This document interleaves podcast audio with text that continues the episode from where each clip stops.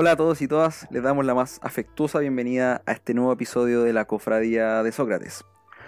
Hoy seguiremos hablando sobre la obra de Elizabeth Anderson y buscaremos aplicar estos conceptos a la coyuntura nacional, dados los sucesos ocurridos desde octubre hasta la fecha. Para ello nos acompaña el profesor Daniel Brieva, él es doctor en Ciencias Políticas de la Universidad de Oxford y académico de la Escuela de Gobierno de la Universidad Adolfo Ibáñez. Además, nuestros panelistas habituales, Daniela Montes de Oca, Marco Bravo y quien les habla, Matías Acuña.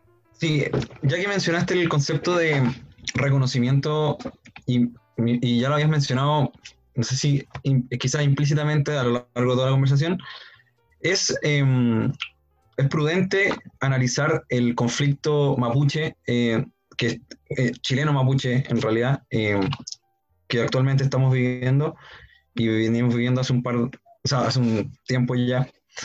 Em, desde esta óptica del reconocimiento, ¿tiene algo que ver el reconocimiento en todo este conflicto? O sea, tiene muchísimo que ver, ¿no es cierto? Em, a ver, en un nivel más amplio, para, eh, más teórico, digamos, hubo todo un debate en la literatura eh, teórica sobre, en el fondo, si era más importante el reconocimiento, la redistribución, y al final como que se llegó a la conclusión de que, bueno, para redistribuir primero hay que reconocer un poco, ¿no es cierto? O sea, si yo ni siquiera veo a la otra persona, ¿por qué le redistribuiría algo? ¿Ya? Entonces que al final todo reconocimiento, no podría decirlo, pero, pero en el fondo, si bien es verdad en un sentido bien profundo, creo que en la práctica, por el ejemplo que acabo de dar eh, sobre el socialismo histórico y la, eh, socialdemocracia, creo que es súper útil separar cuerdas, o sea, tenerlas analíticamente claras que no son lo mismo, que, no, que una no necesariamente lleva a la otra. Eh, en el caso mapuche,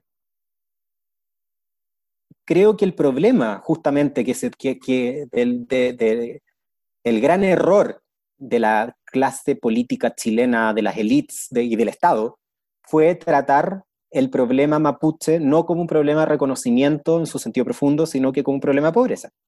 ¿Ah? Eh, ¿Qué se hizo con el problema mapuche desde los años 90? Se, se, se, se, dijo, bueno, es que, es que la Araucanía es la región más pobre de Chile. Entonces, ¿qué hay que hacer? Hay que darle oportunidades laborales ¿ah? para que tengan ingresos y una vez que tengan ingresos van a ponerse, van a alcanzar al resto del país y nadie va a poder decir que aquí hay discriminación, que hay desigualdad. ¿ah? Em, pero eso impidió ver justamente que, no, que todo, lo, todo lo otro, ¿no es cierto? O sea, esa, esa mirada de partida déjalo al pueblo mapuche como total, como, como sujetos, o sea, perdón, como, como objetos de política y no como sujetos políticos, ¿no es cierto? Se les quitó toda agencia. Eh, también hay un problema enorme de, organización y de representación dentro del pueblo mapuche, creo yo, pero, eh, pero en vez de tratar de fomentar agregación de intereses y que en el fondo poder interlocutar con alguien que, que, que, fuera eh, legítimo eh, y, hacer algo así, todo, se hizo todo lo contrario. Y recordemos que antes sí lo hubo, o sea, en la época con los españoles, em, eh, toda esta idea de los parlamentos fue central en la historia em, de las relaciones entre, entre, entre primero españoles y mapuche y al comienzo también entre chilenos y mapuche. Em, esta idea de parlamentar eh, es justamente una idea de reconocimiento, evidentemente, porque está reconociendo al otro como, como un interlocutor, ¿ya? Acá, por supuesto, nada más lejano de eso. O sea, algo tan, tan, eh, no quiero decir trivial, pero, pero, porque no es trivial, pero, pero tan, tan aparentemente poco difícil como reconocer en la Constitución, ¿no es cierto?, a los pueblos indígenas como parte eh, distinta a, eh, dentro de la chilenidad, ¿no es cierto?, que no son siendo lo mismo, sino son un pueblo distinto, con una comodición distinta. Que reconocimiento constitucional, ni siquiera eso hemos logrado. ¿Ah? Eh, entonces, desde el reconocimiento más formal, el que está en la Constitución, para abajo, eh, no ha habido nada de eso, ¿ya? Y desde el punto de vista de Anderson diría, bueno, justamente el problema es, primero, no se escucha, ¿ya? Porque la dominación, en el fondo, uno la puede tomar como un término amplio para más cosas, ¿ah? O sea, uno puede dominar, en el fondo, eh, ella hace una taxonomía ahí, de hecho creo que dominar es una de las categorías, pero ella junta eso con dominar, con oprimir, ¿no es cierto? Eh, explotar, cuando en el fondo tienes, obtienes eh, los, frutos del trabajo de otra persona, eh, más allá de, digamos, una relación eh, mínimamente recíproca, marginar. Esa también otra manera de, de desigualar, ¿no es cierto? Si yo margino un grupo y lo dejo fuera de la toma de decisiones que le afecta a ese grupo, eso es un trato profundamente desigualitario, ¿no es cierto? Cuando le niego a alguien la oportunidad de educarse en su lengua materna, ¿ya? Eso se ha ido corrigiendo, entiendo. Eh, pero por mucho tiempo solo castellano, digamos. Ah, esa fue la, esa, esa es la, em, de dónde venimos, digamos. Entonces, en todos esos niveles es un pueblo que ha sido invisibilizado, denigrado, eh, marginalizado, totalmente marginalizado de las decisiones que les afectaban a ellos. Em, y por lo tanto creo que el reconocimiento acá es, central. Y, no solo eso, ¿ah? sino que el tema, eh, si uno mira la constitución de la élite chilena, eh, ve que la cantidad de personas, estoy hablando de élites funcionales, ¿ah? no sociales, eh, no, no, simplemente los títulos nobiliarios o apellidos vinosos, sino que las élites que toman decisiones en las altas esferas de, de las grandes burocracias, ¿no es cierto?, del Estado y de las empresas, y la clase profesional educada, que en el fondo están ambos, eh, la gente de origen mapuche eh, en esas esferas es muy, muy poca. ¿ah? No sé si están conscientes, si, si recordarán el, el, estudio del PNUD, Desiguales, donde hacen este ejercicio con, las, eh, con los apellidos, ¿ah? y muestran los apellidos más frecuentes entre abogados, ingenieros, médicos, y son, son, son, una colección de apellidos vascos, eh, castellanos y extranjeros europeos, digamos, y después hacen una lista de los que no tienen ningún abogado, ingeniero, médico, eh, de todas las personas que tienen ese apellido, y ahí se nos llena la lista de apellidos mapuche. Entonces, ¿qué nos está diciendo eso? Como para conectar un poco la pregunta de Daniela y para, aquí voy a meter tres preguntas, pero, pero son como, van de la mano, van de la mano, van de la mano. Es la idea de que mencionaste a Rawls como, como una teoría alternativa, digamos, para, para evaluar este, como, esta como viabilidad. Se dice que la socialdemocracia, como que el proyecto de Rawls viene a justificar la socialdemocracia que venía en los siglos 50 en Europa. En ese sentido, ¿cómo conversa Anderson con la socialdemocracia y, y también con esta idea que algunos también le atañen a la socialdemocracia, que son los derechos sociales? Y, ya hay ver las dos, y la tercera vendría siendo como cómo entra la elite en este, en este momento, digamos, y en el momento que nos tiene el estallido quizá a nosotros. A ver, derechos sociales, desde un punto de vista Anderson, eh, conecta directamente con la idea de suficiencia, ¿no es cierto? Y de garantizar el acceso a los funcionamientos que te permiten y, y ser un, y funcionar como un igual en el espacio público, ¿no es cierto? Eh, hago el alcance ahí, pues no lo hice antes, de que el espacio público para Anderson incluye las empresas en el sentido de la sociedad civil, ¿ya? Eh, la no discriminación en las empresas, eso es parte del, espacio público para, Anderson, ¿ya? Muy en la línea del movimiento civil de Estados Unidos, ¿no es cierto?, de los años 60, de entender que, el, de que te manden a la fila atrás en un bus, aunque el bus sea de propiedad privada, estás en el espacio público igual, ¿ya? Entonces el espacio público en el que hay que aparecer como un igual para Anderson incluye el transporte, todos los espacios públicos y la empresa donde uno está con otros que no son la familia, los amigos, en fin, ¿ya? Eh, dicho eso, em, la idea de los derechos sociales se conecta, como digo, con esta idea de suficiencia, ¿no es cierto? Si yo no tengo acceso a una educación o una salud suficiente para ser tratado como un igual ciudadano eh, y para evitar relaciones sociales opresivas, entonces es un problema. por lo tanto, hay un deber público de proveer esas condiciones que, permiten eh, lograr esa igualdad relacional, eh, que lograrla, ¿ya? Y ese es un estándar suficientario, ¿ya? A mí me parece importante entender que esta definición de derechos sociales, como la estoy entendiendo yo, es distinta a la de Fernando Atria, eh, que, que define los derechos sociales como algo opuesto al mercado, y que son cosas inherentemente opuestas. No, no tenemos tiempo acá para, para entrar en esa cosa porque nos desviaría el tema, pero pero yo acá estoy entendiendo derechos sociales como acceso, como acceso garantizado a algo, ¿ya? Eh, y lo importante es garantizar ese acceso y, qué nivel de ese algo es lo que se está garantizando a todas las personas, ¿ya? Eh, y ese estándar vuelvo a reiterar, ¿no es cierto?, es un estándar de suficiencia para la ciudadanía, para la autonomía y para la ciudadanía, no un mero básico eh, de subsistencia biológica. La socialdemocracia, claro, eh, ahí, bueno, los liberales también tuvieron harto que ver allá, pero, pero entre liberales y socialdemócrata, efectivamente, los derechos sociales, eh, Marshall era, era bastante liberal también, ya con su idea de, los, derechos sociales entendidos como los sucesores de los civiles y lo económico. Eh, todos los new liberals ingleses de, los, de comienzo del siglo XX también eran muy orientados a, este tipo de razonamiento. Em,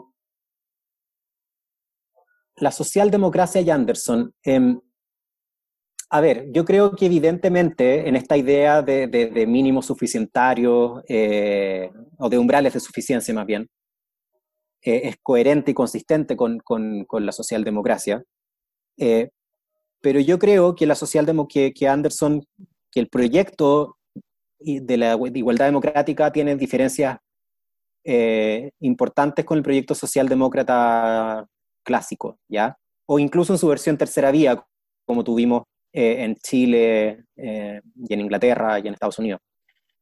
Yo diría que un primer, un primer ámbito de diferencia es lo que hablábamos recién sobre reconocimiento y redistribución. Ya el ejemplo que puse sobre cómo la socialdemocracia perfectamente podía ser súper orientada a garantizar condiciones materiales, pero eh, no procurar siquiera establecer eh, relaciones sociales igualitarias con grupos que estaban abajo en, una, en, escalas bastante evidentes de jerarquía, en, la jerarquía de estima y de reconocimiento, ¿ya?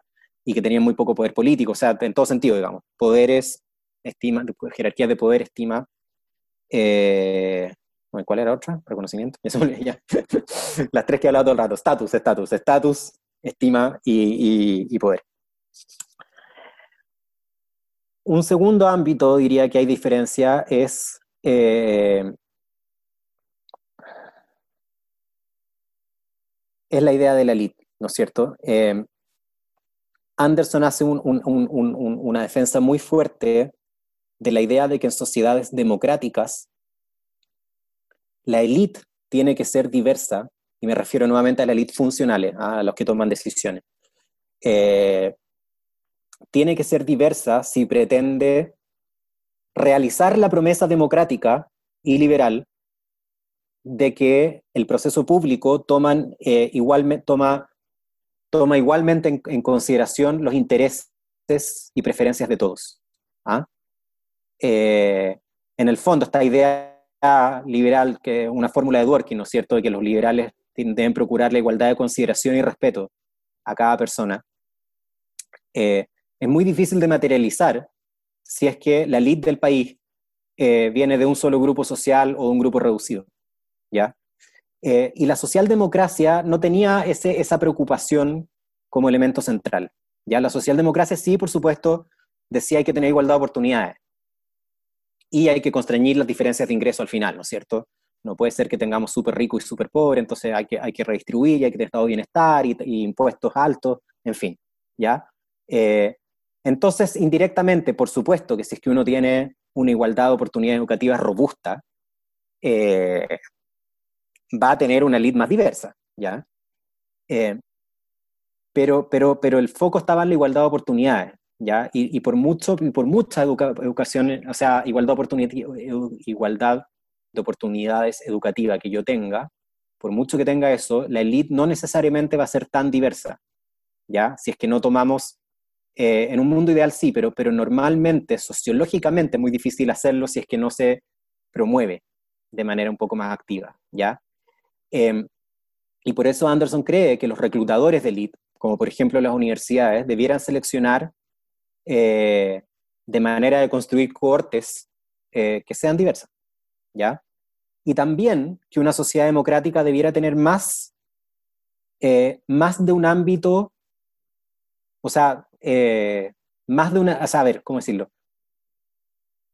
Más de un camino a ser élite, ¿ya? Eh, normalmente en nuestra sociedad se piensa que la educación universitaria de élite te lleva a puestos de élite, ¿ya? Eh, pero en una sociedad donde, por ejemplo, eh, los líderes sindicales puedan ser después diputados y senadores y presidentes, te está proponiendo otro camino a la élite. ¿Ya? Si por el contrario, como ocurre mayoritariamente en Chile, los políticos son también de esa misma élite eh, universitaria, entonces es una élite más cerrada, porque hay menos vías para llegar ahí arriba. ¿ah? Eh, entonces, cuando los caminos para llegar a esos puestos de poder también son diversos, la, desigualdad educativa importa un poco menos, ¿se fijan? Porque hay otros caminos. En cambio, si esto es la única manera, importa muchísimo más. ¿ya? Eh, Anderson, por eso, es, eh, promueve las, las, las, cuotas y las maneras de diversificar la élite, no por compensación histórica, cree que ese es un mal argumento, eh, em, y no necesariamente como mera medida temporal hasta que la cosa se iguale, aunque eso sería lo ideal, supongo, pero simplemente por, por razones estrictamente meritocráticas, porque una élite diversa va a hacer mejor su pega.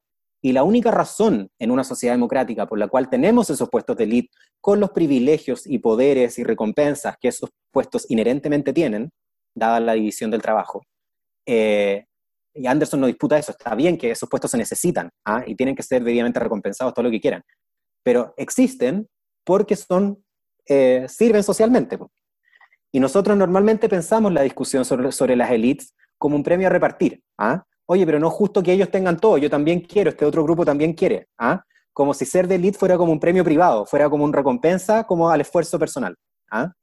Y no, pues, el punto del puesto no es recompensarse uno mismo, sino que eh, eso es un puesto socialmente útil, si no, no se justifica, ¿ah? que tiene que servir a la sociedad desde los ámbitos más diversos, o sea, alguien, incluso nadie que tiene, incluso en la empresa, digamos, ¿ya?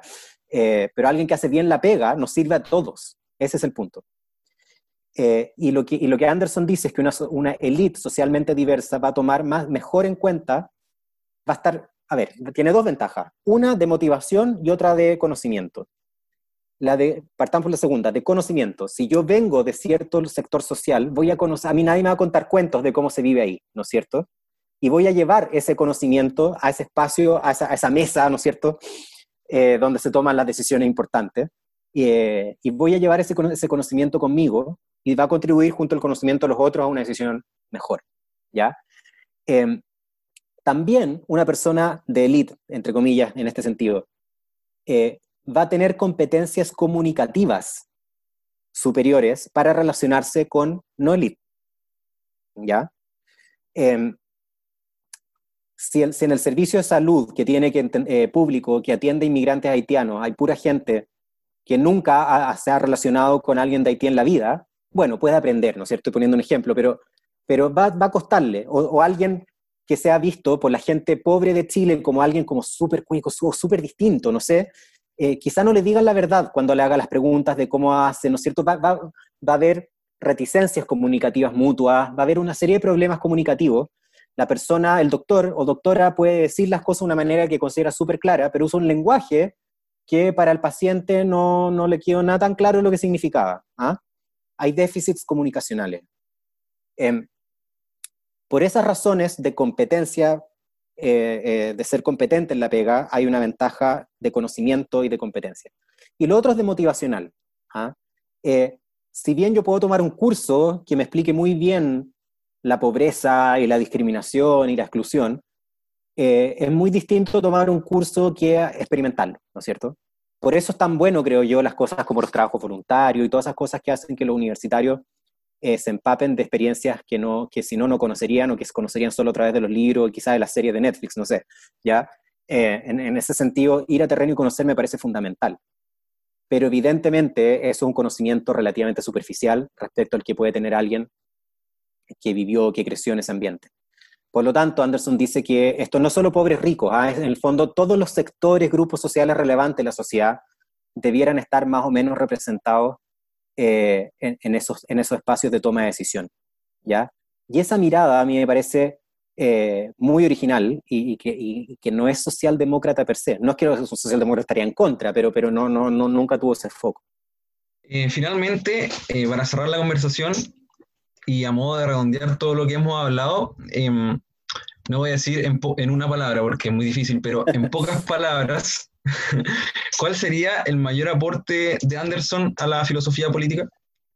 Uf, Bueno, ha hecho, ha hecho varios, de los cuales hay, algunos que, eh, que, que, lo, eh, que, no hemos mencionado ¿ah? eh, y, que no tienen que ver con, con, con estos temas. Pero a, a, mi parecer, y para redondear, como tú dices, lo, lo que hemos dicho, a mí la idea de que lo normativamente fundamental es la igualdad entre las personas, en el sentido de sus relaciones sociales, me parece una contribución enorme. O sea, que es algo que intuitivamente sabíamos, no es que a ella se le ocurrido, por supuesto que no se le ocurrió, nos sacó un conejo del sombrero, ¿no es cierto? El proyecto rolseano es un proyecto de igualdad democrática, pero especificar, ¿no es cierto?, esta idea de, y separar la idea de la igualdad relacional de la igualdad distributiva y decir que la igualdad distributiva en el fondo es importante, pero es instrumental para lo que real e intrínsecamente importa, que es la igualdad relacional, me parece eh, una idea muy, muy fructífera. Piensen en el estallido social, o sea, lo que, lo, que, lo que Anderson dice es que las élites insulares, cerradas, ¿no es cierto?, van a ser élites incompetentes, porque no van a conocer la realidad a la cual supuestamente están sirviendo. ¿ah? Piensen eso en el contexto del estallido. No lo vimos venir. ¿Qué es eso sino un profundo desconocimiento eh, y, separación entre las élites y, el resto, ¿no es cierto? Y encuentro que es un ejemplo, pero de texto de la idea de, de una élite que por ser demasiado cerrada e insular se vuelve incompetente.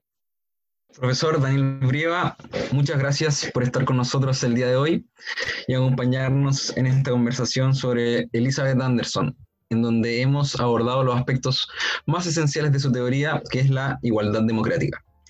Además, y de manera muy interesante, hemos aplicado esto a la realidad chilena, lo que sin duda es una gran ayuda para entender el singular contexto social y político que vivimos actualmente. Nuevamente, muchas gracias, Daniel. Ya, gracias a usted. Muchas gracias también a todos quienes nos acompañaron en este programa. Esto fue la Cofradía de Sócrates.